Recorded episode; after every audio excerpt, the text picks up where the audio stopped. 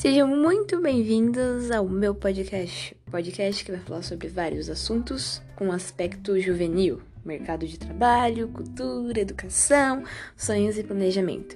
E começamos agora. Infelizmente, os jovens hoje em dia estão entre 70% entre 14 milhões de pessoas desempregados.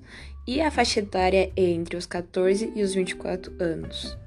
Além dos desafios socioeconômicos, os jovens também não ficam para trás com desafios pessoais, como conciliar a escola e o trabalho, que está sendo bem difícil agora com o novo ensino médio, e responsabilidades familiares. Parando para lembrar que muitos jovens eles são a única renda na família eles sustentam porque o pai não pode trabalhar ou a mãe tem alguma coisa e eles são sustento. E agora, com o novo ensino médio, eles têm que escolher entre estudar ou trabalhar. Aproveitando e entrando no outro tema, a educação. Infelizmente, não temos um ministro da educação para incentivar as pessoas que a educação é a única solução para o Brasil melhorar. E ele disse a seguinte frase: A faculdade é para poucos visando que a escola pública ensina muito os jovens a querer ter uma profissão e entrar no ensino superior e não ensinam eles a trabalharem.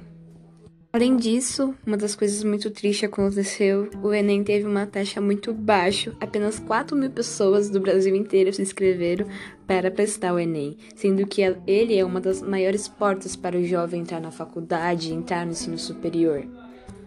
Já a educação financeira não fica para trás. A ponte entre os sonhos e o controle sobre o dinheiro está sobre a educação financeira. Mas como ter uma educação financeira sendo que não temos renda?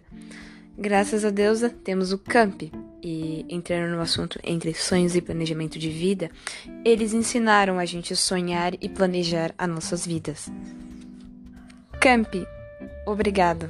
Vocês ensinaram cada um de nós a sonhar, a ter uma boa educação, a entrar no mercado de trabalho, a estar preparado e continuam preparando cada vez mais os jovens que estão entrando, que continuam.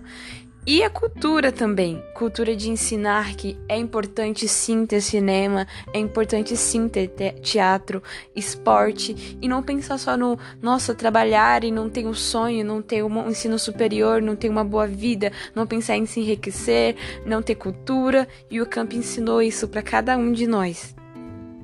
Por mais que cada um dos temas tiveram palavras como infelizmente, é, não era como esperávamos, taxas baixíssimas, na educação, somos nós que ocupa 70% nas faculdades públicas e federais. Somos nós que começam do nada e acaba enriquecendo. Empreendedorismo, empresas enormes que começaram no zero. Somos nós. Não desistam dos seus sonhos. Não só de trabalho educação, cultura também, onde estão artistas, atores, entre tudo mais. Não desistam. Vocês ouviram o podcast da Giovana Ribeiro, da empresa Vita Chemie. Muito obrigada. Passando aqui para pedir perdão pela má dicção, por ruídos, por bichos cantando como galo que não parava de cantar e obras que estão sendo feitas durante o meu áudio de podcast. Muito obrigada por tudo e é nóis!